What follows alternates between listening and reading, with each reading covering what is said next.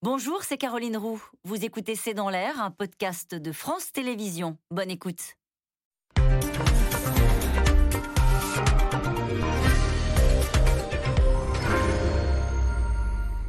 Bonsoir à toutes et à tous. Des parents contraints de vendre leur enfant, des fillettes le plus souvent, pour quelques milliers d'euros, et ça pour ne pas mourir de faim.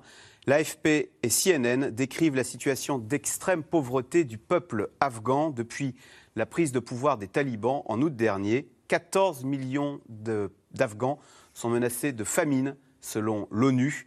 Et à ce quotidien miséreux s'ajoutent des attentats récurrents perpétrés par Daesh, avec une nouvelle attaque suicide contre un hôpital à Kaboul qui a fait 19 morts. C'est donc un pays et un régime aux abois. Quelle issue, quelle perspective pour le peuple afghan, pour les talibans au pouvoir la communauté internationale doit-elle retourner à Kaboul face à un désastre humanitaire?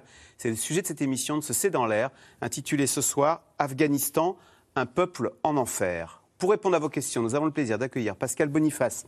Vous êtes directeur de l'IRIS, c'est l'Institut des relations internationales et stratégiques, auteur de l'Atlas des crises et des conflits, c'est chez Armand Collin. Wassim Nasr, vous êtes journaliste à France 24, spécialiste des mouvements djihadistes.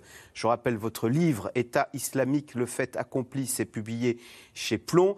Et vous êtes également l'auteur euh, d'un rapport sur euh, les négociations avec les djihadistes au Sahel pour le compte du Soufan Center à New York.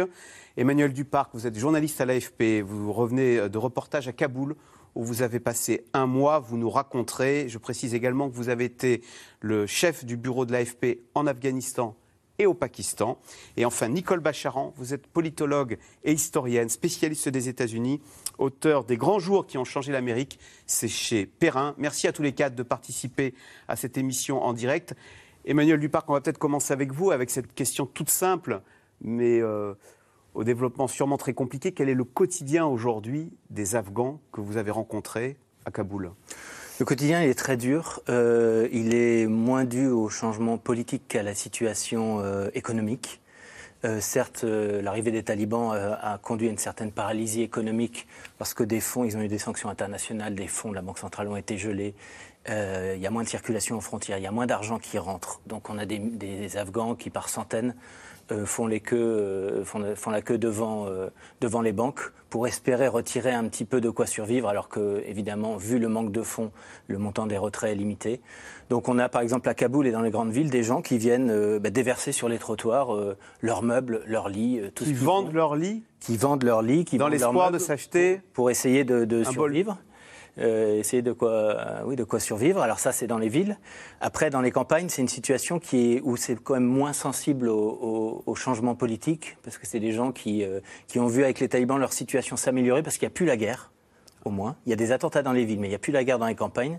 Donc ça, c'était une bonne nouvelle pour les campagnes. Par contre, avec la paralysie économique, il y a de moins en moins d'argent qui circule et on en vient à ces, à ces familles qui sont, réduites à vendre euh, tout ce qu'elles peuvent. Alors on a parlé de la vente des filles, en fait c'est un peu, ils avancent le mariage arrangé de leurs enfants. C'est un peu une, avance sur cette, si vous voulez. Enfin, CNN a montré une, jeune, une fillette de 14 ans, de 10 ans, pardon, mariée pour 1900 euros à un vieux monsieur de plus de 50 ans.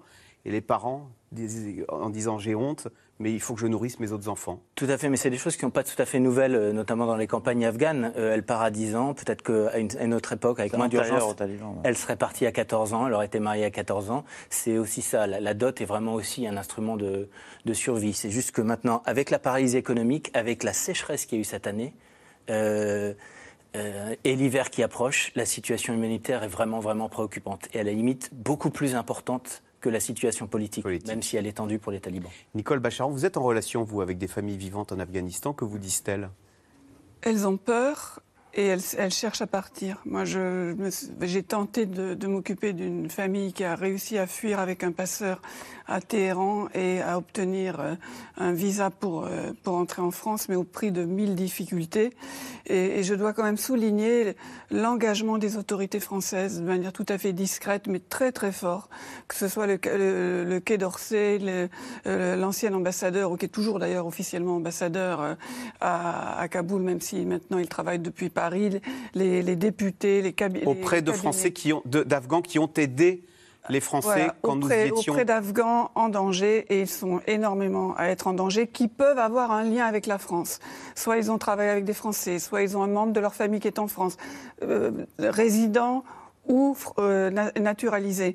Et ils me disent, je parle des autorités françaises, que pour ceux, les Afghans qui n'ont pas de lien euh, administratif en quelque sorte avec la France, les négociations avec les autorités très tangantes de, Kaboul sont extrêmement difficiles. À Téhéran, on peut faire un peu plus de choses, mais il y a une vague, une vague de, de fuite de, réfugiés en, en, en Iran qui est extrêmement préoccupante euh, pour tout le monde. Et sur le plan donc les gens ont peur parce qu'ils aient été de près ou de loin, ou même juste que la rumeur veuille dire qu'ils ont travaillé avec les Occidentaux. Ils connaissent tous des gens qui ont été tués, qui ont été menacés, qui, qui se cachent. Et puis la question humanitaire, elle est fondamentale. hein. La, menace alimentaire, c'est-à-dire le manque de nourriture au jour le jour, c'est l'une des pires situations avec le Congo, la, la Syrie et, et le Yémen. Et vous le disiez très bien, l'hiver arrive et l'hiver là-bas est très très dur. Wassim Nasr, il y a la faim. Est-ce qu'il y a aussi l'insécurité La Absolument. peur de l'attentat quand on se promène? Absolument, il y a l'insécurité euh, parce que évidemment les talibans sont nouveaux au pouvoir. Les talibans étaient maîtres en termes d'insurrection et de guérilla, mais ils ne sont pas maîtres en, en antiterrorisme. Ça, c'est une autre paire de manches. Sécuriser des villes, des zones urbaines, ce n'est pas gagner le, le combat face à l'État islamique, par exemple, en Angalhar il y a, il y a quelques années. J'ai lu 220 attentats pour l'année 2021, Oui, depuis de- le début de l'année. Il y a eu une montée euh, en puissance. Il y a eu dix jours de calme, on va dire, après le 15 août.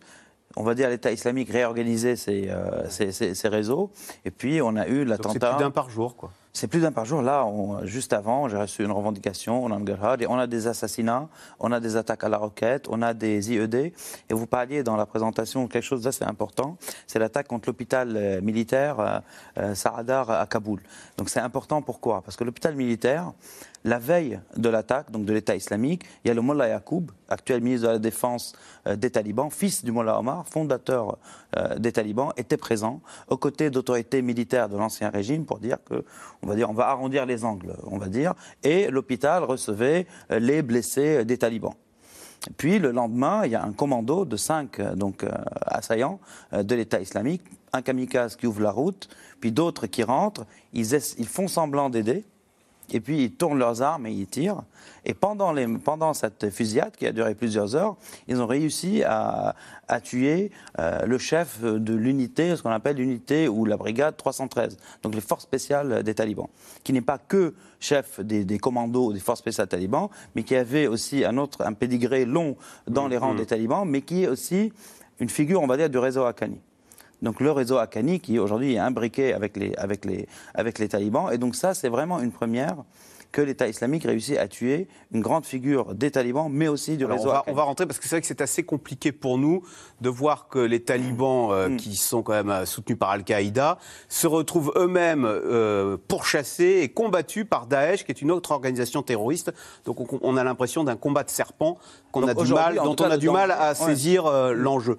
On y reviendra, Wassim Nasr, et vous, vous nous apporterez votre éclairage. Pascal Boniface, ce que ça montre, c'est qu'il n'y a pas de sécurité. Il y a 14 un peuple qui a faim, 14 millions menacés de famine. Ça veut dire quoi Que les talibans n'étaient absolument pas prêts, en fait, à gouverner ce grand pays de 40 millions d'habitants? Non seulement ils n'étaient pas prêts, mais ils sont encore plus incompétents qu'on pouvait le penser. Et surtout, ils viennent sur une situation qui n'était pas bonne dès le départ, parce que même avant qu'ils prennent le pouvoir, il y avait déjà quand même un problème de ravitaillement. Euh, L'ONU tirait déjà la sonnette d'alarme parce que les autorités qui étaient au pouvoir étaient tout aussi incompétentes pour s'occuper de la population. Et puis maintenant, ils sont dans le rôle euh, du euh, chasseur qui devient chassé, puisqu'ils commettaient des attentats et maintenant, c'est eux qui doivent assurer la sécurité contre les attentats euh, que l'État islamique veut faire. Et il y a eu quatre attentats de, outre les, tous les petits attentats, quatre attentats de, de grande nature qui ont été faits. Donc effectivement, les talibans étaient certainement très forts pour poser des mines antipersonnelles, pour euh, commettre des attentats. Mais là, l'hôpital, euh, deux mosquées chiites, la grande mosquée. Parce que les Daesh s'en prend également à des, fait des attentats contre des mosquées. Oui, oui. Des mosquées, des mosquées, alors des- d'Azara, qui est une minorité chiite, effectivement. Même les funérailles du porte-parole ont été ciblées par de la mère. Les funérailles de la mère du porte-parole taliban ont été ciblées par les euh, par Donc, en fait, les talibans qui sont arrivés au pouvoir sur la promesse, effectivement, de au moins c'est un régime totalitaire, mais c'est la fin des violences, c'est la fin des combats. Ce n'est pas le cas. Les violences continuent, euh, même s'il n'y a plus la guerre sur une grande échelle, mais en tous les cas, ce n'est pas la sécurité, puisque les gens ne se sentent pas en sécurité. Et surtout, il y a l'insécurité humaine, qui est, la plus forte, puisque euh, il y a non seulement un tiers de la population qui est, qui est sous-alimentée. Pour des enfants de moins de 5 ans, rester longtemps dans une période de sous-alimentation, c'est que leur développement sera affecté. C'est pas uniquement on pourra les nourrir si dans deux mois on peut les nourrir, tout ira mieux. C'est que leur- leurs capacités euh, de développement seront atteintes. Donc c'est une situation qui est vraiment gravissime.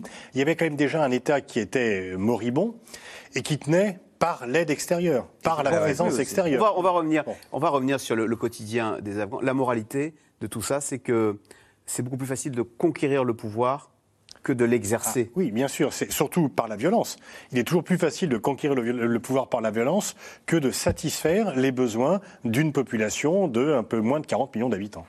Deux mois et demi donc après l'arrivée euh, des talibans et leurs promesses de normalisation, la situation s'est considérablement dégradée en Afghanistan. Les attentats, les exactions, la famine, on l'a dit, sont devenus le quotidien d'une population désespérée. Mardi dernier, encore, un attentat, on en a parlé à l'hôpital de Kaboul, a fait 19 personnes, 19 morts et 50 blessés. Reportage d'Aubery Perrault et Erwan Elion. Mardi dernier, une journée en enfer à Kaboul, une de plus. Sur ces images, des Afghans tentent de fuir cet hôpital militaire. Un kamikaze à moto vient de se faire exploser devant l'entrée. D'autres assaillants ont pénétré dans l'établissement. Ils ont commencé à me tirer dessus, puis des flammes ont surgi devant moi. Ensuite, je ne sais pas comment, mais je suis tombée. Quand je me suis relevée, un homme m'a poussée avec l'avant de son arme. Puis ils ont commencé à tirer en l'air et aussi sur le sol près de mes pieds. Bilan tragique, une cinquantaine de blessés et au moins 19 morts. L'État islamique revendique l'attaque. Ils attaquent des mosquées, des écoles. Et aujourd'hui, ils attaquent même cet hôpital où de pauvres gens sont soignés. Un hôpital cette fois-ci. Au début du mois, c'était une mosquée de la capitale. Ces dernières semaines, les édifices religieux sont régulièrement pris pour cible, partout dans le pays. Mi-octobre à Kandahar, ces images de vidéosurveillance montrent des hommes de l'État islamique devant la mosquée. Ils vont surprendre ses fidèles en pleine prière. Une quarantaine d'entre eux n'en ressortiront pas vivants. Mon frère est mort. Il avait deux jeunes enfants, il avait une maison, il avait tout ce dont il avait besoin. La douleur de sa disparition, je ne peux pas l'exprimer avec des mots. L'État islamique frappe cette ville du sud, le berceau des talibans. Ceux qui promettaient de ramener la paix à leur arrivée au pouvoir il y a deux mois et demi sont confrontés à une vague d'attentats depuis. Le nouveau gouvernement assure pourtant qu'il maîtrise parfaitement la situation. Nous sommes en train de les pourchasser. Nos forces de sécurité les cherchent pour les arrêter. Et je pense que ça ne prendra pas longtemps pour qu'ils disparaissent du pays. Mais l'État islamique est-il le seul responsable de ce climat de terreur? Derrière les messages d'apaisement, les talibans, nouveaux maîtres du pays, commencent à dévoiler leurs méthodes pour faire respecter la charia. Et elle n'aurait pas beaucoup changé en 20 ans. Le week-end dernier, des hommes armés ouvrent le feu dans un mariage. Plusieurs invités sont abattus pour avoir écouté de la musique. Ils avaient juste amené une platine. Les talibans ont commencé à casser cette platine. Les garçons leur ont dit qu'ils avaient reçu l'autorisation de jouer dessus. Publiquement, le gouvernement islamiste condamne le recours à la violence. Dans les rangs de l'émirat islamique, personne n'a le droit d'interdire à quelqu'un d'écouter de la musique ou quoi que ce soit d'autre. Mais seulement essayer de le persuader. C'est la bonne manière de faire. Un discours officiel, mais il y a aussi celui des habitants. Il n'y a aucune loi. Notre système judiciaire n'existe plus.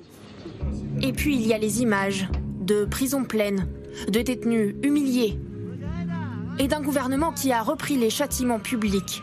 Ce jour-là, le cadavre d'un homme accusé d'enlèvement, pendu à une grue. Il y avait aussi la promesse de laisser les filles aller à l'école. Depuis que les talibans sont revenus au pouvoir, je n'ai pas pu y retourner. Ça me fait incroyablement mal de ne pas aller à l'école. Une population effrayée et affamée, privée d'une partie des aides humanitaires internationales. Alors pour certains, il faut se résoudre à l'impensable, vendre un enfant. Mon père doit me vendre car nous n'avons pas de pain, ni de riz ou de farine. Il doit me vendre à un vieux monsieur. Je n'ai pas de travail, pas d'argent, pas de quoi manger. Je n'ai pas le choix. Ces images tournées par la chaîne CNN ont choqué le monde.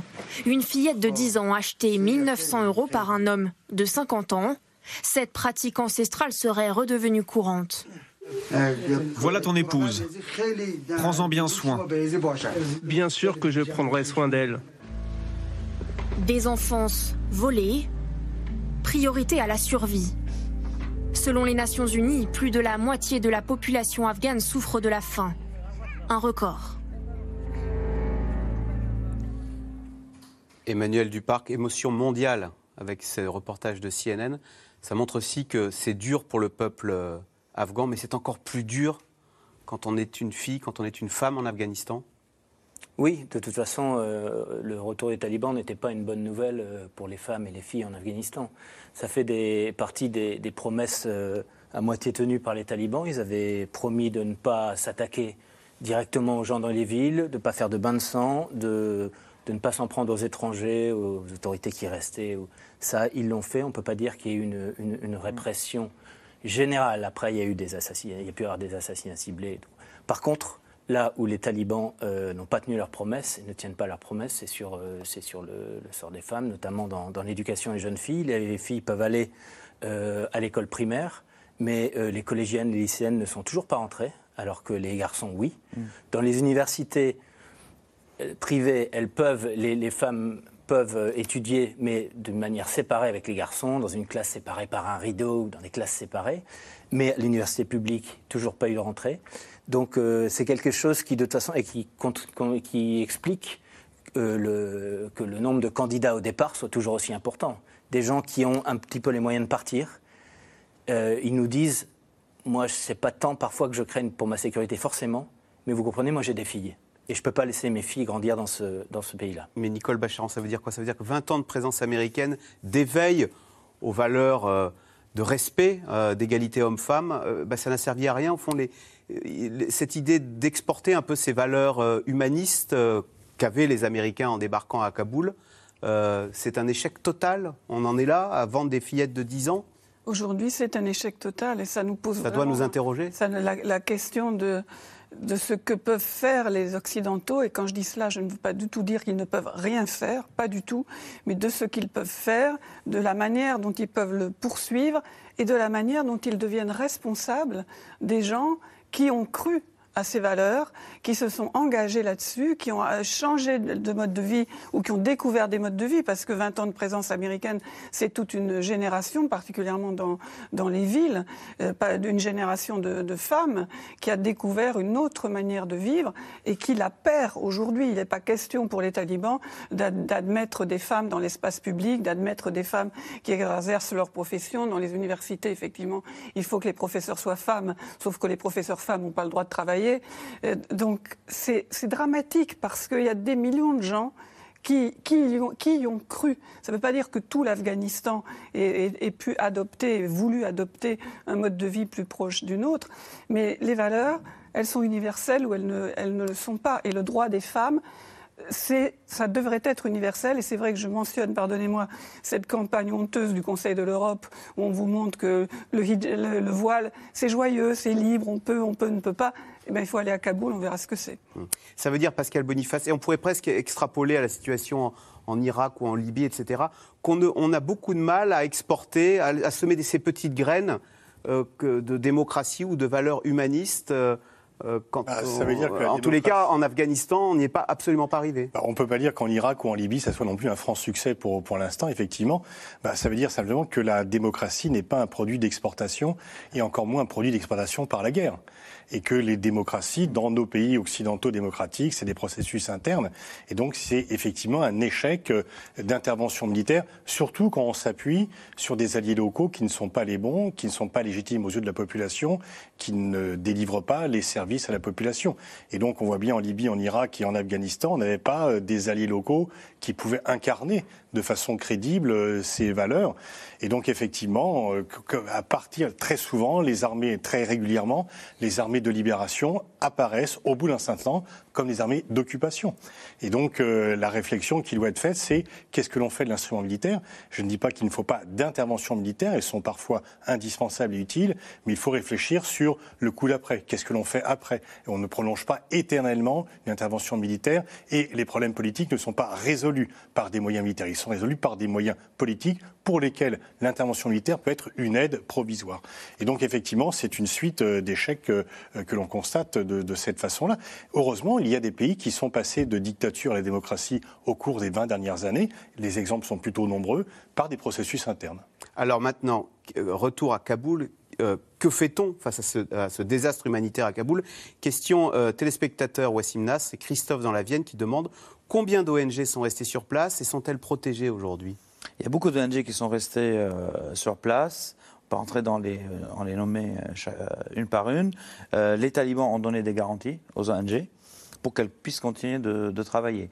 Donc ces garanties sont données pour. Euh, Alors les ONG ne se disent pas nous sommes complices de ce régime taliban qui. Euh, ah, ça, après, à ce moment-là, les ONG elles travaillent où euh, il y a besoin qu'elles soient présentes. Hein. Quand on parle du Sahel, quand on parle d'Irak, quand on parle de Syrie, c'est des zones en général de non-droit où la population est en détresse et c'est le propre de l'activité d'une ONG humanitaire. Quel que soit le gouvernement en place. Voilà, absolument. Et donc, c'est eux aussi qui parfois font office officieux, on va dire, de relais euh, entre euh, les institutions étatiques et ceux qui tiennent, ceux qui tiennent le terrain. Donc aujourd'hui, les talibans ont intérêt à ce que les ONG puissent travailler parce qu'elles comblent, comme ça a été très bien dit, un vide et un besoin réel de la population et elles soulagent d'un autre côté les talibans euh, qui eux-mêmes ne sont pas à même d'accomplir euh, euh, cette, cette mission-là. Donc ils ont tout intérêt à ce que les ONG continuent de travailler. Ce qui n'est pas le cas, par exemple, pour l'État islamique qui cible les ONG comme SF, MSF mmh. ou autres, que ce soit en Afghanistan ou, ou ailleurs. Mais j'aimerais quand même revenir sur ce qu'a dit Pascal, il y a quelques, quelques minutes, c'est que sur quel cheval on mise. Il faut voir aussi qu'en Afghanistan, les autorités afghanes sont vues comme des autorités corrompues. Les Américains eux-mêmes euh, qualifiaient ces autorités d'autorités corrompues. Donc tout l'argent qui a été injecté, que ce soit sous le signe de la guerre contre le terrorisme, une farfelue idée de faire la guerre à un mode opératoire, ou sous autre mode de développement, etc., il n'y a pas eu de résultats tangibles sur le terrain. L'argent a été perdu en corruption. Et c'est ça qui fait que même malgré 20 ans, la population n'a pas adhéré parce que le miroir des valeurs qu'on essaye de, de, de, de, passer à ces populations, il passe par le mauvais vecteur. Hmm. Il y a un vecteur euh, corrompu. Nicole Bacharan, autrefois, il y avait des milliards néanmoins, alors qui passent de hmm. la corruption, mais qui se déversaient dans ce pays, hein, des, près des dizaines de milliards euh, d'aides internationales qui ont été subitement coupées. C'est aussi ce qui explique la crise économique d'aujourd'hui. Absolument, parce qu'il ne faut pas oublier que c'est vrai que les, même, ne parlons même pas du régime des talibans avant 2001, mais depuis 20 mm. ans, la situation en Afghanistan n'a jamais été paisible, n'a jamais été facile, et c'est resté une situation euh, d'intervention militaire euh, étrangère, essayant de construire ces, mm. ponts avec des autorités locales très difficiles et très, très fragiles. Mais on peut tous être d'accord que la situation, elle s'est effondrée avec le départ des Américains. La, situation de l'Afghanistan en mai, juin, juillet, elle n'était pas formidable. Là, on est dans une crise absolument dramatique à cause de ce retrait américain. Et, les conditions et avec les militaires, ils sont partis avec l'argent. Absolument, mais surtout. Euh, pardon, j'ai perdu. Un effondrement. Oui, les talibans n'ont pas gagné la guerre. Les Américains ont choisi de la perdre. C'est très différent. Et avec ce départ des Américains, il n'y a plus de sécurité, même si elle était loin d'être euh, parfaite. Il n'y a plus de, distribution euh, de nourriture. Il n'y a plus d'accès à des tas de professions. Il n'y a plus de système bancaire. Et c'est un pays en guerre civile maintenant. Emmanuel euh, Duparc, on a parlé de la, faim, on a parlé des attentats. Est-ce que la corruption mine ce pays? Est-ce qu'au fond, il n'y a pas d'État? C'est quoi d'ailleurs l'État afghan? La corruption minait le pays, euh, notamment sous l'ancien gouvernement, comme ça a été dit. Si l'Afghanistan s'est effondré comme un château de cartes à un rythme. De toute façon, cette année en Afghanistan, on a tous l'impression, y compris ceux qui y allaient, qui y connaissaient, qu'on est dans un film qui, qui va trop vite ça va trop vite pour tout le monde. Les, les Américains les Occidentaux ne pensaient pas que ça s'effondrerait aussi vite en annonçant leur Même les talibans ne pensaient pas prendre Kaboul aussi. Les talibans, les talibans ne pensaient pas, ils se sont retrouvés du jour au lendemain. C'est pour ça qu'ils n'étaient pas prêts. Ils, ont parfois été allés chercher des, jeunes dans les universités, ils leur ont donné une Kalachnikov et ils ont dit Allez les gars, on va à Kaboul, parce que maintenant euh, c'est ouvert. Donc ils n'étaient pas préparés du tout quand on se balade dans les ministères maintenant. Alors, parfois on en a. Il y a, des ministères, c'est quoi aujourd'hui l'État? Afghan Il y a un ministre, il y a un palais présidentiel, il y a il euh, y a un État ou euh, c'est une bande de mafieux bah, qui euh, Non, non, non, ils tentent d'occuper les ministères. Alors pour tout ce qui est palais présidentiel, là, ils sont restés, le, leur leader ne se montre pas beaucoup, reste assez mystérieux, reste à Kandahar, dans le, dans, dans le, dans le sud du pays. Lui, c'est plus un président, un guide suprême, c'est-à-dire une autorité religieuse. Mais sinon, les ministères sont occupés. mais après, on a une personne sur 50 qui a déjà touché un ordinateur. c'est très difficile. Après, je dirais pas, moi, qu'on n'est pas euh, au niveau de la sécurité. Euh, on ne peut jamais prévoir, dans un pays comme l'Afghanistan, quelqu'un qui veut faire un attentat, il y arrivera mm. toujours. Donc de toute façon, les talibans font pas mieux, euh, font pas moins bien non plus que, que l'ancien gouvernement. Sauf qu'avant, c'était eux qui posaient les attentats. Maintenant, ils en sont les... Et ils ont des gens qui copient exactement leur tactique, c'est-à-dire arriver, faire exploser une bombe via un kamikaze ou une voiture piégée devant euh, l'entrée d'un bâtiment officiel pour créer la panique, puis arriver, profiter de la panique pour euh, introduire des gens euh, avec leur kalachnikov mm. qui vont aller tuer. Et on y pense au risque d'attentat quand on se promène dans Kaboul, où on se dit il y a une telle misère, il y a tellement d'autres préoccupations du quotidien qui vous sautent à la gorge que l'attentat, on, on dit Inch'Allah, quoi. Après, on est, quand, on sait qu'il peut y avoir des attentats, euh, par exemple, on, se, on sait qu'il y a des heures où il faut mieux sortir que d'autres. D'accord. C'est quand il y a des kamikazes qui se baladent, ils vont se faire exploser tôt le matin, donc on ne va pas traîner près des bâtiments officiels trop tôt le matin, ou bien dans des périodes un petit peu tendues. Euh, un pays qui a faim, 14 millions. Quand on a faim, c'est la colère hein, qui vous monte. Euh, question téléspectateur, la population afghane est-elle majoritairement pour les talibans? La population afghane est majoritairement pour la paix, donc elle a été pour les talibans cette année. Elle a dit, parce qu'on, évidemment, dans les villes, on, on, a le miroir grossissant des villes, mais la majorité de la population est encore rurale. Et là, c'était la guerre. L'enfer, c'est pas les attentats, c'est pas encore l'enfer, parce que ça arrive une fois de temps en temps. L'enfer, c'est la guerre, c'est-à-dire on peut perdre sa maison à tout moment, on peut être contrôlé à tout moment, on peut être victime d'une bavure à tout moment, on peut être pris dans des combats à tout moment. Et les talibans, au moins, ont ramené la paix dans ces zones rurales. Après, le problème, c'est qu'ils ont eux-mêmes une opposition qui fait des attentats. Pascal Boniface C'était déjà le cas en 96, lorsqu'ils ont pris le pouvoir. Ils ont installé un, ordre totalitaire, mais ils ont été bien accueillis par le de l'opposition parce qu'ils mettaient fin à l'insécurité, au règne des, seigneurs de la guerre, qui faisaient régner une insécurité juridique, politique, économique et au quotidien. Et, là, en fait, effectivement, dans un premier temps, la population se dit au moins c'est la paix, mais ils voient que, un, c'est pas tout à fait la paix, même si effectivement les attentats sont plus, font moins de morts que la guerre au quotidien. Mais surtout, c'est que s'ils ne sont pas capables de gérer le pays, d'assurer l'approvisionnement, là, il va y avoir euh, effectivement un rejet qui va commencer à monter, puisqu'ils ne sont pas en mesure d'assurer le minimum vital à la population. Et c'est vrai que le budget de l'Afghanistan, la moitié, c'était l'aide étrangère. Elle a disparu les ONG sont toujours présentes avec cette interrogation dont Vassim Nars parlait. Est-ce que l'on reste en cautionnant un régime que l'on déteste ou est-ce que l'on s'en va en abandonnant une population qui a besoin de nous? C'est toujours la culture de l'urgence mm. qui fait que les ONG restent pour délivrer le minimum euh, de soins, de subsistance à la population, quel que soit le régime en place. C'est la population qu'on aide, c'est pas le régime. Mais les gouvernements, eux, ils aident un régime. Donc tous les gouvernements ont arrêté les flux euh, d'argent euh, vers l'Afghanistan. Et donc, bah, il y a la moitié de l'argent qui n'est plus là. Et donc, c'est une insécurité qui s'est ajoutée à un désordre, d'où la situation actuelle. Wassimna, c'est ce qu'il faut craindre que les talibans, pour pallier cette absence là, de l'aide internationale, relancent massivement l'exportation de pavots et d'héroïne et inonde l'Europe ou les marchés internationaux. Je ne sais pas comment elle peut être plus lancée qu'elle ne l'est maintenant. Elle est déjà à Elle est bien lancée. Elle est bien lancée. D'ailleurs, il faut rappeler, par exemple, quand les talibans ont pris le, pouvoir à la première période, ils ont arrêté la, euh, la production de pavots. Ils ont interdit la production de pavots. Et puis, euh, intervention américaine, ça a repris. Les Américains ont eu un dilemme à l'époque parce qu'ils disaient si on, bombardait les champs de pavots, les agriculteurs se retournaient euh, euh, vers les talibans. Et si en même temps on leur donne de l'engrais, on leur dit planter des patates, l'engrais était utilisé par les talibans pour fabriquer des bombes. Ah et tuer des soldats américains. Donc c'est un serpent qui se mord la queue finalement. On verra comment ils vont agir.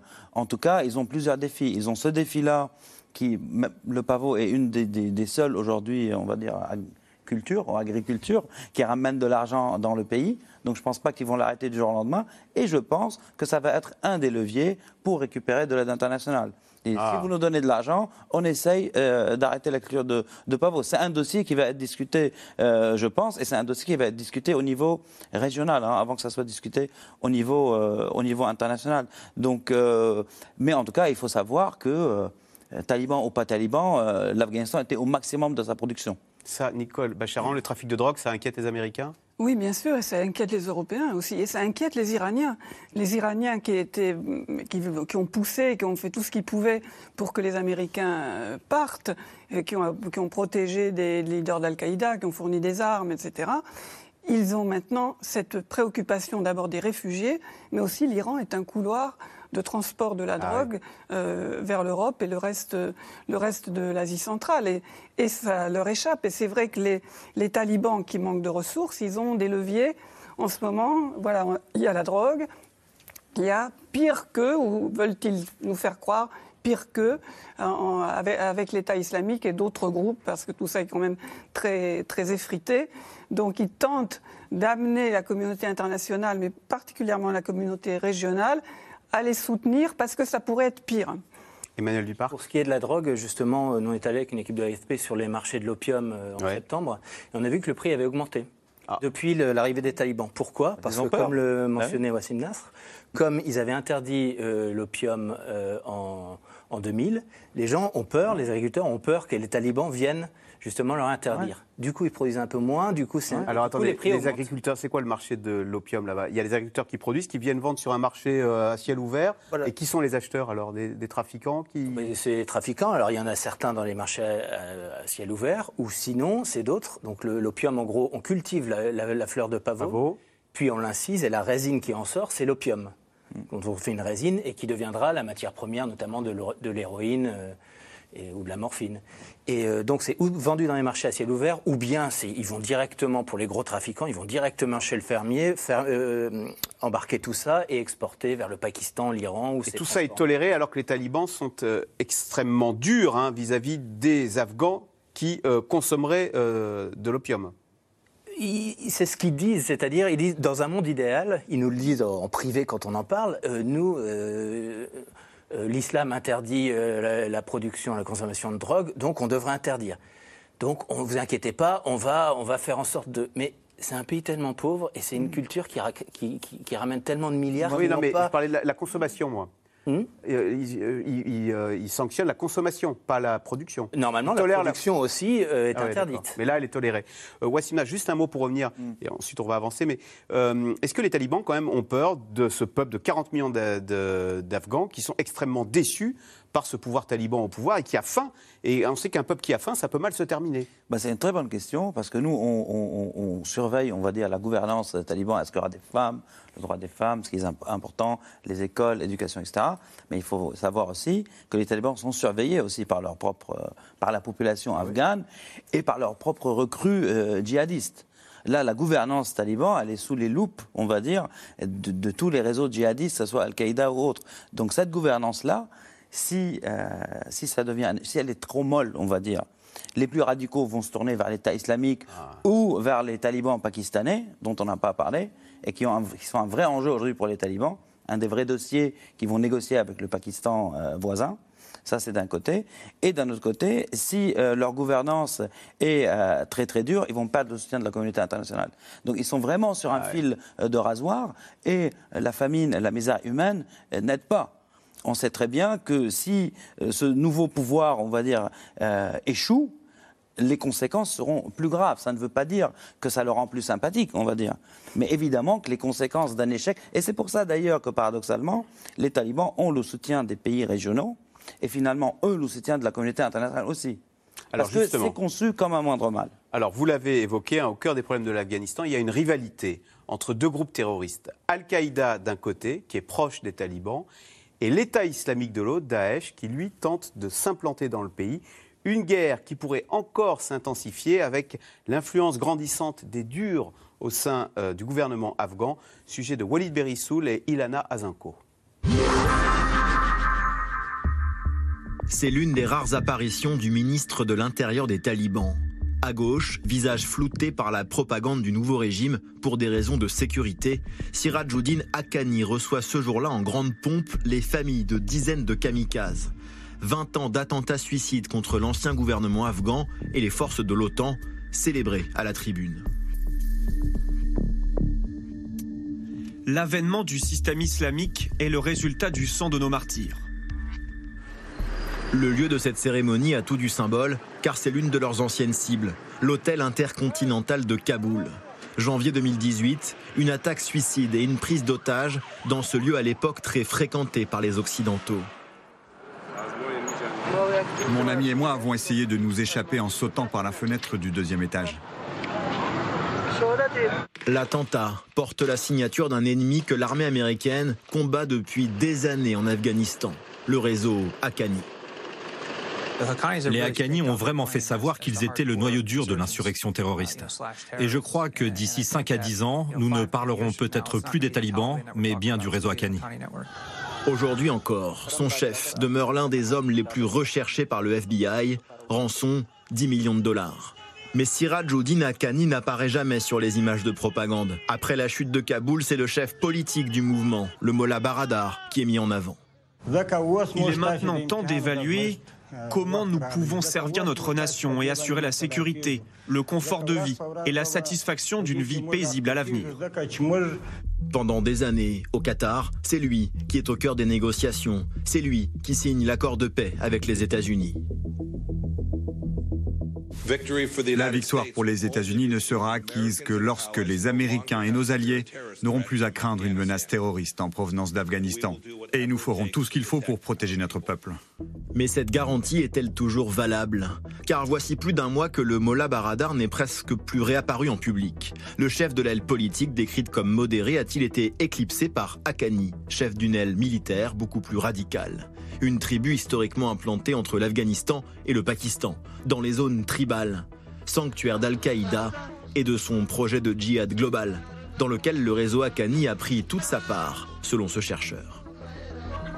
Dans les années 2000, euh, par exemple, c'est le réseau Haqqani qui a introduit la pratique de l'attentat suicide euh, en Afghanistan, euh, qui l'avait en fait importé d'une certaine manière, précisément par ses connexions internationales, par les gens euh, liés à Al-Qaïda, notamment avec des connexions avec l'Irak. Donc, euh, si un jour euh, le régime des talibans devait renouer avec leur politique d'aide internationale ou d'accueil ou de sanctuaire international, comme ça avait été le cas dans les années 90, il est probable que le réseau Haqqani tiendrait une part importante dans ce changement. La tentation de redevenir une base arrière du terrorisme et de voir aussi de vieux fantômes ressurgir. Donné pour mort pendant des années par tous les services de renseignement, le chef suprême des talibans a fait sa première apparition officielle il y a quelques jours, avec comme seule trace un enregistrement audio. Et quelques jours plus tard, un appel à la chasse aux traîtres au sein d'un mouvement divisé.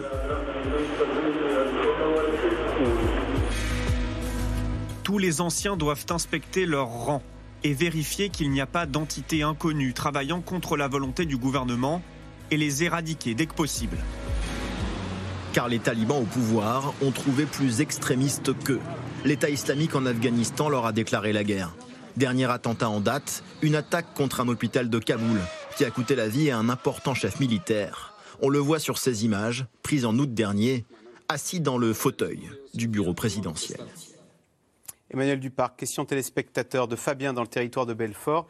Est-il possible que Daesh renverse les talibans en Afghanistan? Que cherche Daesh avec ces attentats épouvantables contre des mosquées, contre des hôpitaux? Non, c'est impossible pour l'instant, de hmm. toute façon. Il euh, faut voir que les talibans ne sont pas arrivés au pouvoir parce que c'était les plus forts. Ils sont arrivés au pouvoir parce qu'ils étaient les seuls. les seuls à avoir une organisation de groupes armés à peu près national qui puisse tenir euh, plus ou moins le pays. Mais avec le retrait occidental, il n'y avait plus que les talibans en face. Du coup, c'est eux qui peuvent, et ça reste les seuls qui peuvent encore avoir l'organisation pour tenir le pays.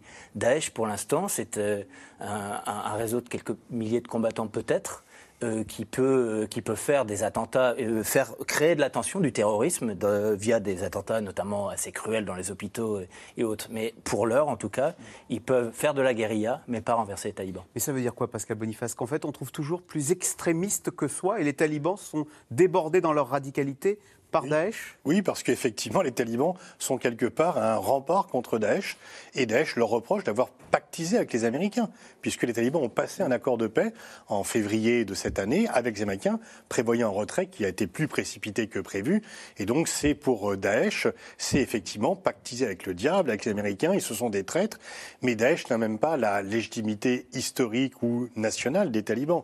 Ils ont une capacité de nuisance qui est très forte et dont ils disposent, mais ils n'ont pas la capacité, encore moins que les talibans, la capacité de gérer.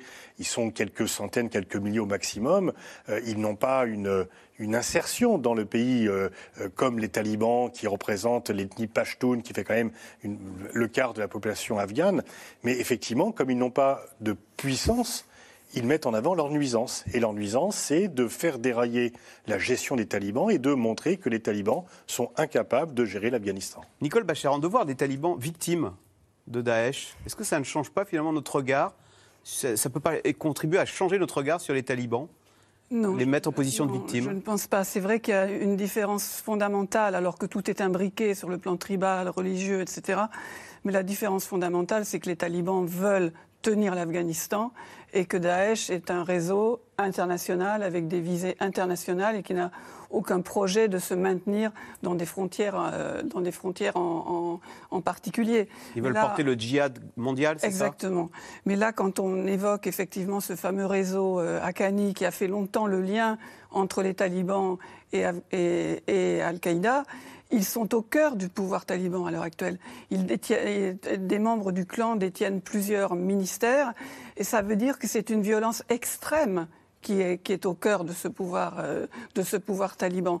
Donc je ne pense pas que notre regard doive s'attendrir, mais les enjeux ne sont pas tout à fait les mêmes selon qu'on se place du côté des Afghans ou du côté de la, de la communauté internationale. Et c'est vrai qu'on est obligé de rappeler que quand les Américains, au moment de cette débâcle insensée, ont essayé de justifier en disant on est allé en Afghanistan en 2001 pour capturer ou tuer euh, Ben Laden. Ça a été fait en, 2011 et en gros depuis on n'avait vraiment plus rien à y faire. On était là un peu pour, hmm. pour aider, mais en fait c'était plus notre rôle. C'est parce qu'on a vaincu le terrorisme en Afghanistan. Ils ont quand même dit ça euh, l'été dernier. Or là, le terrorisme, il flambe à fond, à la fois par ces attentats contre la population afghane dans les lieux de rassemblement, mosquées, hôpitaux, écoles, marchés, etc., mais également à l'égard de la communauté internationale. C'est impossible de penser que ça sera contenu en Afghanistan. Mais Wassim Nas, quel est le sens? Pourquoi est-ce que Daesh perpétue des attentats ainsi contre des fidèles qui prient à la mosquée en Afghanistan et contre des talibans, qui est quand même un, régime islamiste. Quel est l'essence et, et, qui sont ces Afghans qui veulent épouser cette cause de Daesh qui perpétue des, attentats qui sont d'une barbarie euh, euh, indicible? Déjà, l'État islamique s'est implanté en Afghanistan en 2015. Ce C'est pas nouveau. Il s'est implanté en Afghanistan, en Nangarhar, à la frontière entre le Pakistan et l'Afghanistan, avec des déçus des talibans et des déçus des talibans pakistanais. Donc, et ils ont réussi à avoir une assise territoriale. Ils ont été combattus par les talibans. Et déçus parce que pas assez radical parce que pas, non, pas, que déçus par, pour des raisons personnelles pour certains, comme un certain chef militaire taliban qui, de retour euh, aux affaires, sorti de prison, n'a pas eu ce qu'il voulait. Parfois, ça revient à des choses très, euh, très basiques. Et donc, ils ont eu une assise territoriale, ils ont été combattus par les talibans, par l'armée afghane, plus l'apport américain, la mer des bombes, on se rappelle, de, de, de Donald, Donald Trump. Puis ils ont été vaincus. Après, idéologiquement parlant, vaincus territorialement. Donc ça leur reste, il leur reste ce réseau. Idéologiquement parlant, l'État islamique considère que c'est lui le califat. Alors que pour Al-Qaïda et les talibans, c'est eux l'émirat islamique. Donc c'est eux qui sont légitimes. Et la guerre a démarré sur toute la, tout le globe entre les deux groupes. Donc c'est tout à fait normal, entre guillemets, que l'État islamique s'attaque aux talibans aujourd'hui, auxquels auquel toutes les filiales d'Al-Qaïda, dont celle du Sahel, ont une allégeance. Après, par rapport à ce que vous Donc il y a une rivalité depuis le début entre ces deux mouvances une terroristes. idéologique. Entre Al-Qaïda et Daesh. Et qui euh, géopolitique. Qui s'exerce dans ce pays. Voilà, moi-même, j'avais interviewé le numéro 3 d'Al-Qaïda euh, au Yémen à l'époque. Il était le premier à me dire en 2014 Baghdadi est un, est un imposteur, ce califat est légitime. Puis la guerre a flambé sur toute la planète. Quand vous parlez des mosquées, il faut préciser que ce sont des lieux de culte chiites, pas de lieux de culte sunnites. Parce que l'État islamique est aussi en guerre contre les chiites partout dans le monde, que ce soit en Irak ou ailleurs. Ça a démarré en Irak, maintenant ça concerne le monde entier. Quand ils s'attaquent aux Hazaras euh, en Afghanistan, vu qu'ils ne reconnaissent pas de frontières, ils ramènent ça aussi à l'implication des Hazaras, via l'Iran, des réfugiés Hazaras, dans la guerre en Syrie la première implication Hazara en Syrie remonte à 2012. Donc eux, ils ont une vision globale et ne se limitent pas aux dynamiques locales. Alors que d'un autre côté, les talibans, aujourd'hui, euh, modèrent leur position vis-à-vis des Hazaras. Il y a des gouverneurs Hazaras dans les rangs des talibans. Ils protègent les processions religieuses des Hazaras, du moins dans les villes, pour dire on est, entre guillemets, inclusif par rapport à cette population, mais par intérêt. Pas juste par grandeur d'âme, par intérêt politique. Alors après le départ chaotique des Américains de Kaboul en août dernier, évidemment, on voit qu'on a réalisé la complexité pour les militaires, les forces militaires étrangères, de quitter une zone de guerre. Et donc on s'interroge, quid de l'armée française qui est engagée au Mali et qui a commencé son désengagement depuis cet été? Je vous propose de regarder ce reportage avec les soldats de la mission Barkhane de Alain Pirot, Thomas Blanc et Mathieu Lignot. Région de Gao, au Mali cet été. Une patrouille comme les autres, une routine pour les soldats français depuis 8 ans. Comme à chaque fois, le capitaine Nicolas et ses collègues sont en vigilance constante. On travaille avec le gouvernement malien, les forces armées maliennes, euh, mais on agit au milieu de la population, euh, il peut se passer des événements, euh, euh, par exemple dans la ville de Gao, sur lesquels on n'est pas forcément au courant. Donc euh, cette prise de température, elle est, importante et, toujours, toujours dans, le, dans le but de gagner les cœurs et les esprits de la population. Dans cette guerre contre le terrorisme, l'ennemi se fond dans le paysage. Risque d'embuscade, d'engins explosifs improvisés ou de kamikazes. C'est bon, décale à gauche, on dépasse. Il a calé, c'est bon, on dépasse. Mais hors de question de laisser le champ libre. Ne pas occuper le terrain, c'est laisser l'ennemi le reprendre. Donc c'est euh, lui faciliter et lui donner, euh, lui donner dans la main directement. Donc euh, l'ennemi, il est ici, il nous observe, il est parmi la population et il nous regarde, il regarde nos mouvements, il renseigne et il est constamment en train de nous observer pour savoir quelle est l'attitude de la force. Pourtant, le désengagement des armées françaises a démarré. Le contingent actuel de 5000 soldats va passer à 3000 début d'année prochaine. Le nom de l'opération Barkhane va lui aussi changer. Décision d'Emmanuel Macron en juin dernier. Notre présence militaire au Sahel s'articulera autour de deux missions. La première consistera à poursuivre la neutralisation et la désorganisation du haut commandement des deux organisations ennemies. La deuxième mission se concentrera sur l'appui à la montée en puissance des armées de la région. Repenser la coopération entre Barkhane et les forces locales dans un contexte politique complexe. La France n'apprécie pas les négociations entre le pouvoir malien et des groupes djihadistes. De son côté, au siège de l'ONU, le Premier ministre malien n'hésite pas à critiquer la France. Le Mali pourrait se tourner vers les Russes. La nouvelle situation née de la fin de Barkhane plaçant le Mali devant le fait accompli et l'exposant à une, espèce d'abandon en plein vol, nous conduit à explorer les voies et moyens pour mieux assurer la sécurité de manière autonome avec d'autres partenaires. Les armées françaises vont laisser leur base du nord du Mali.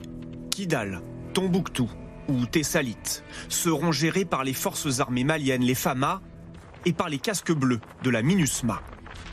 Mais le commandant de Barkhane le promet, la France continuera de les soutenir. Il y a plusieurs centaines d'hommes de la MINUSMA et des FAMA sur le camp de Thessalit. Euh, si euh, vraiment la menace est forte, nous avons la possibilité qui, sera, qui sera inchangée, complètement maintenue en volume, en délai, d'envoyer des chasseurs ou un appui aérien pour réagir et appuyer euh, ces forces MINUSMA et FAMA à Thessalite. La France mise aussi sur la task force européenne Takuba. Ces forces spéciales forment les armées locales et traquent les djihadistes. Pour d'anciens généraux, la paix peut être ramenée au Sahel grâce à plusieurs facteurs. En fait, il y, a trois piliers. Il y a le pilier militaire pour détruire l'ennemi. Il y a le pilier de la gouvernance, c'est-à-dire qu'il faut avoir effectivement un État fort avec des instituteurs, avec des médecins, avec des préfets sur la zone et qui affirment le rôle de l'État et qui s'occupent de la population. Et puis, il faut avoir un développement économique, c'est-à-dire que les gens aient quelque chose à faire. Gagner une guerre, ça n'est pas faire la paix. C'est le premier temps. Ensuite, il faut savoir faire la paix. C'est ce qui est le plus difficile en réalité. Et c'est ce qu'on arrive de moins en moins à faire. Et le chemin est encore long. Depuis le début de l'année, près de 700 personnes ont perdu la vie dans 300 attaques de djihadistes au Sahel. Pascal Boniface, petite explication de texte. Ça fait huit ans que l'armée française se bat au Mali contre la menace terroriste pour protéger Bamako. Et on vient d'entendre le Premier ministre malien dire mais finalement, euh, les Français, vous n'êtes pas fiables, je vais me tourner vers d'autres je vais aller chercher d'autres soutiens Oui, et ils pensent aux Russes, effectivement. Les Russes ont fait des offres de services, notamment par la compagnie Wagner, qui est une compagnie de mercenaires, qui opère déjà en République centrafricaine. Les Russes sont en train, euh, si ce n'est de nous déloger, de prendre des positions qui étaient des positions établies françaises en République centrafricaine. Et au Mali, comme euh, la France a fait pression sur les autorités maliennes en disant, écoutez, on est là pour aider la démocratie, ça fait deux coups d'État militaires en un an, euh, et le, président, le précédent président pardon, n'avait pas, effectivement, comme il la paix, c'est des instituteurs, des juges, la sécurité, le développement qui n'existent pas. Donc la population était contre le président élu, mais deux coups d'État militaire. Donc la France dit tout ceci quand même. On a eu 57 soldats qui ont été tués depuis 2013 et on dépense un milliard par an.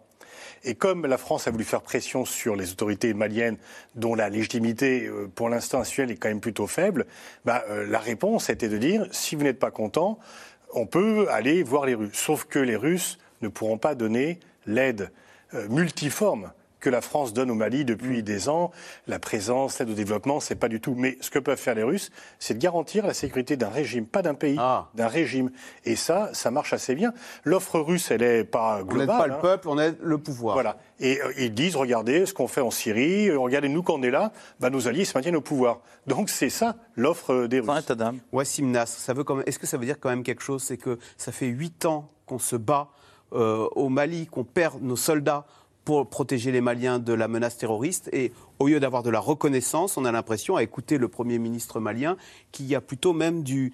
Écoutez, euh, on, ne veut, on ne veut plus de vous. Il euh, est-ce qu'on prend ça comme de l'ingratitude Mais ça veut dire quoi? Que les Français sont mal vus maintenant au, Mali? Ça dépend où. Ça, c'est le jeu diplomatique, parce que le même Premier ministre a dit dans un entretien par ailleurs que la relation avec la France, c'est comme la relation avec un vieux couple, quelques jours plus tard. Donc on se fâche, puis on, on se réconcilie.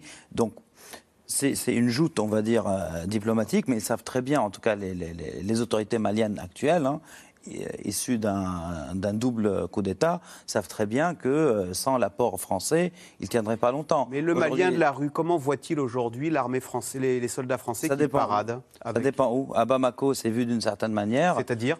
Bah, peut-être qu'il y a une certaine, on va dire, réticence ou un certain ressenti euh, depuis Bamako vis-à-vis des armées françaises. Vu comme une force d'occupation au lieu d'être une force aidante? Je dirais pas ça comme ça. Je dirais vu comme une force qui n'arrive pas à, arriver à mettre un terme euh, à la menace terroriste. Donc, euh, faut aller voir ailleurs. Avec beaucoup de, on va dire, de fausses informations. Euh, même les les autorités maliennes ont dit lui-même, ce premier ministre, hein, qui, est fort en parole, mais qui pèse pas grand-chose finalement dans, dans, la politique interne, hein, même aux, yeux de la junte. Donc, et qui a dit que la France aidait des groupes terroristes. Lui, il pensait aux Touaregs. Hein les Touaregs qui se préparent, là, euh, depuis 48 euh, heures, à rentrer à Tombouctou. Ça aussi, c'est une, euh, c'est une variante qui est intéressante aussi. Nicolas, Nicole Bacharan, l'Afghanistan, c'est question d'Alain en Haute-Garonne. L'Afghanistan s'est révélée désastreuse pour les États-Unis. En sera-t-il de même du Mali pour la France? Mais C'est tout l'enjeu, parce que vraiment ce qui s'est passé, ce qui continue à se passer en Afghanistan, est étudié d'extrêmement près à Paris, mais aussi à Washington, parce que l'opération Barkhane, elle ne peut pas euh, ni exister ni se poursuivre sous une forme ou une autre sans l'appui euh, logistique et de renseignement euh, américain. C'est observé de très près à l'OTAN, également à l'ONU, puisqu'on envisage un rôle pour les casques bleus dans, dans cette zone subsaharienne. Donc, ce que les Américains, Donald Trump puis Joe Biden, ont, voulu nous faire croire, d'une certaine manière, c'était qu'on ne peut pas faire la guerre éternellement, donc soit on gagne, et, puis après, on s'en va. Et si on ne peut pas gagner, on s'en va. Et quand on s'en va, on s'en va complètement. Donc en Afghanistan, il n'y a plus rien, il n'y a plus de structure, disons, appuyée euh, par les Américains, mais il n'y a plus non plus de renseignements au sol, il n'y a plus de à peine de renseignements par drone parce que les drones viennent de, viennent de très très loin et c'est le terrorisme et le chaos qui s'installent. Or, ce que l'on voit, je pense qu'on pouvait le dire pour l'Afghanistan, mais on peut le dire également pour le Mali, c'est que peut-être, avec cette guerre djihadiste, disons, on est dans des guerres qui ne peuvent pas se terminer, qui ressemblent beaucoup plus à des opérations de police, c'est pas forcément exaltant. On ne peut pas faire des grands défilés et des signatures de traités, euh, etc. Mais c'est peut-être absolument inévitable, non seulement pour une relative stabilité des régions, une relative, euh, un relatif bien-être des populations, mais pour la sécurité euh, du reste du monde. Et c'est vrai que vous le disiez, euh, on ne peut pas compter sur les Russes pour faire du social, mais on peut compter sur eux pour maintenir des régimes au pouvoir. C'est ce qu'ils ont fait en Syrie, parce qu'ils ont agi à la Tchétchène. Ils rasent les villes. Donc même si les populations sont misérables, elles ne peuvent pas se révolter comme elles le feraient peut-être avec des, régimes autres. Et honnêtement, on a quand même assisté à un, grand moment. Ce fameux groupe Wagner, groupe de mercenaires, euh, Lavrov, le ministre des Affaires étrangères russe, a dit ah, Nous, on est pour rien. Voilà, on sait très bien que les, Maliens ont pris une initiative. Les mercenaires Wagner nous, sont, sommes pour rien. sont à la botte de Vladimir Poutine. Allez, tout de suite, on revient à vos questions. Euh, Emmanuel Duparc, pourquoi le continent africain ne s'implique-t-il pas beaucoup plus au Mali? Les Français font, bon, j'exagérais un peu en disant font figure de force d'occupation, mais au bout de huit ans, euh, il y a un moment où euh, on, est mal vu de la population. non, surtout que personne ne voit vraiment la solution. Oui, en plus les Africains sont très impliqués quand même. Hein. Les plus grosses pertes des armées, c'est les armées africaines. Euh, face aux djihadistes, c'est les armées africaines qui payent le plus lourd euh, tribut. Ça, il faut quand même le rappeler.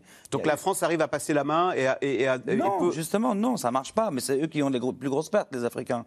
Et ça marche pas parce que, euh, écoutez, quand il y a eu le coup d'État, par exemple, là, le président malien, c'est lui qui était, qui, avait, qui était à la tête d'une unité antiterror formée par les Occidentaux. C'est ça le problème des armées en Afrique, c'est que quand une unité est formée, elle devient professionnelle, elle fait un coup d'État.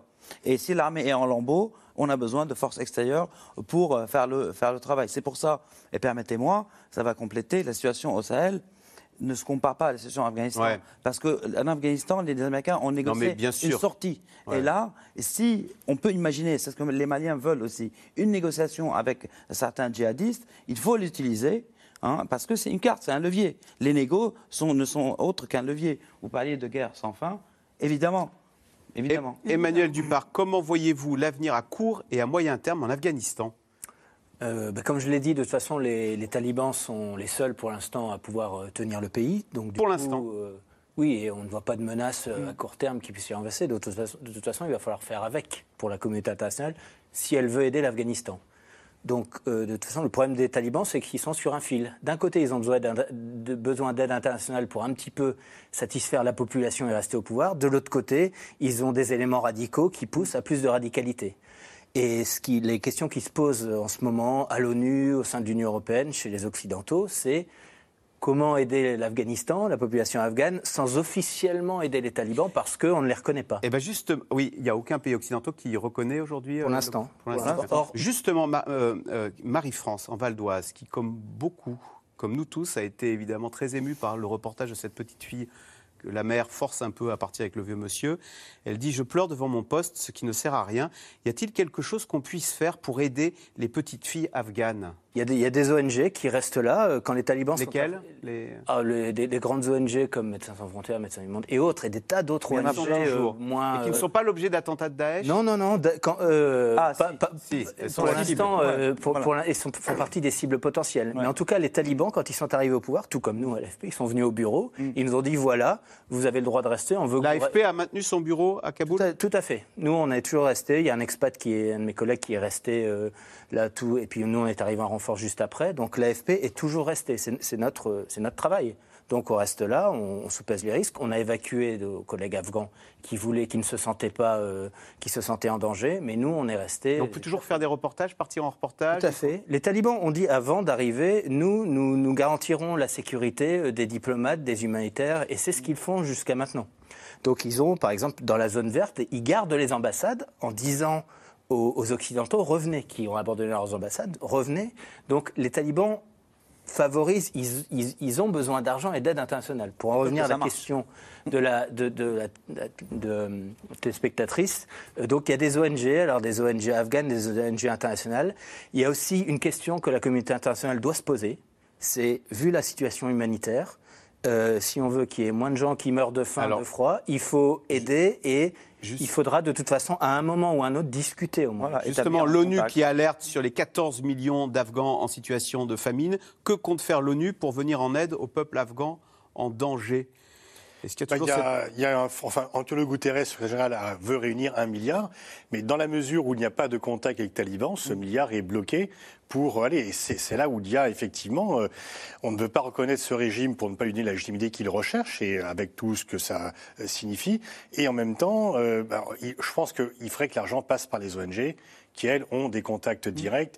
Il faut éviter que l'argent passe par les talibans parce qu'on ne sait, par ailleurs, ça serait une reconnaissance et on ne sait pas quel usage en serait fait. Mais par les ONG, les ONG sont habituées à aider au quotidien. Elles sont proches des populations. Et donc, si on veut éviter une catastrophe humanitaire encore plus importante que celle à laquelle on assiste aujourd'hui, c'est par le biais, on voit bien que le rôle des ONG est tout à fait indispensable. Autre question pour vous, Pascal Boniface. La Chine avance-t-elle des pions stratégiques en Afghanistan? Et si oui, dans quel but? Ah, Complètement. Bah, d'une part, alors pour, elle a deux objectifs. Que les talibans n'aident pas les Ouïghours, ça les talibans sont tout à fait d'accord parce que ce n'est pas leur problème. Et surtout, il y a des ressources minières extrêmement intéressantes en Afghanistan. Les Chinois s'y intéressaient déjà du temps de l'ancien pouvoir, lorsque Rani était au pouvoir. Et là, bien sûr, ils ont euh, des contacts avec les talibans et ils espèrent bien pouvoir tirer avantage des ressources minières de ce pays.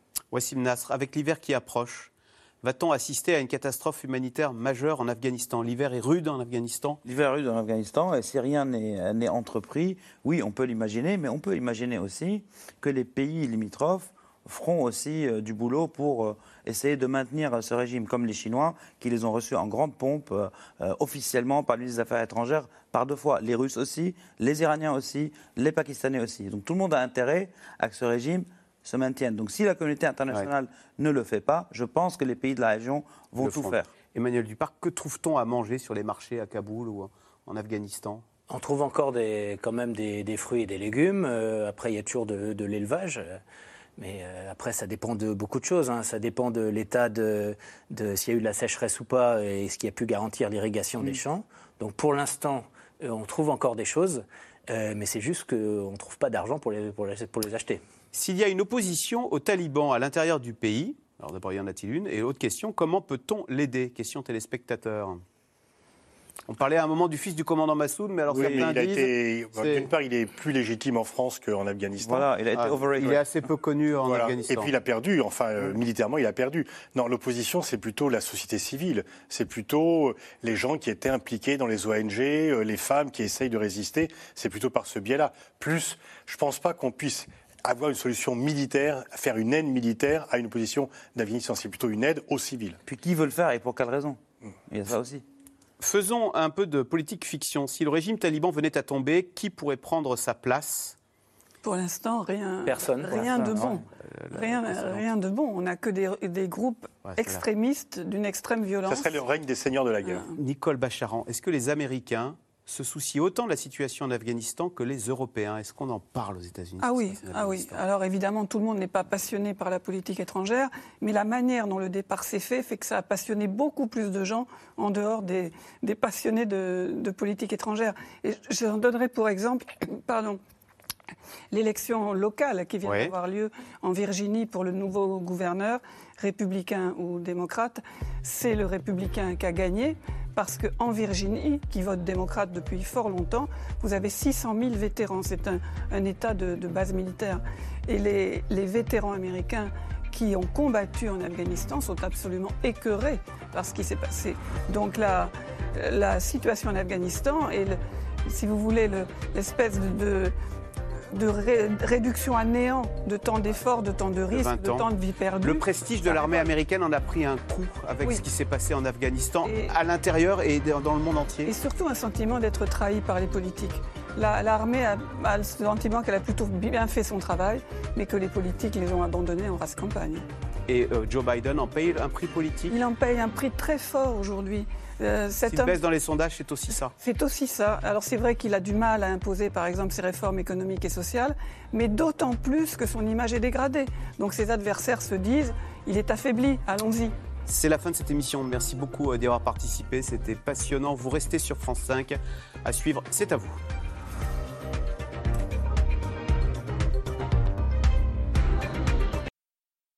C'était C'est dans l'air, un podcast de France Télévisions. Alors s'il vous a plu, n'hésitez pas à vous abonner. Vous pouvez également retrouver les replays de C'est dans l'air en vidéo sur France.tv.